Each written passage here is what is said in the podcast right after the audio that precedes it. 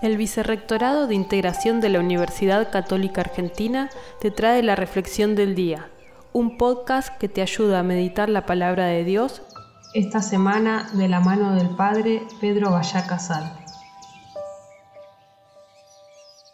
Hoy 2 de octubre celebramos la memoria de los ángeles custodios y también eh, coincide con la peregrinación a Luján de tantos jóvenes tantas personas que se acercan a nuestra Madre.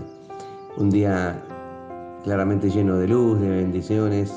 Eh, el Evangelio de Lucas nos relata el entusiasmo de los discípulos eh, que vuelven de la misión y mm, le dicen a Jesús hasta los demonios se nos someten en tu nombre. No se dan cuenta de la fuerza, del poder de este mensaje de, de luz. ¿no? Y mm, y finalmente Jesús, después de celebrar y compartir esta alegría con sus discípulos, agradece a Dios porque escondió estas cosas a los sabios y prudentes y las reveló a la gente sencilla.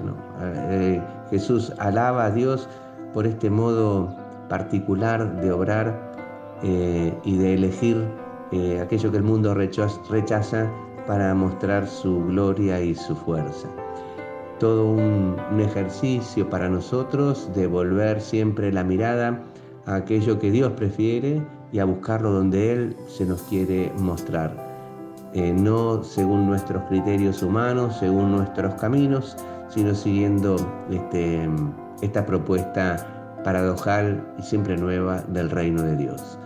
Eh, unidos a tantos hombres y mujeres que hoy peregrinan a Luján, también nosotros damos gracias por nuestra fe católica, por nuestros ángeles que nos cuidan y pedimos no perder nunca la pequeñez para que Dios pueda habitar en nosotros.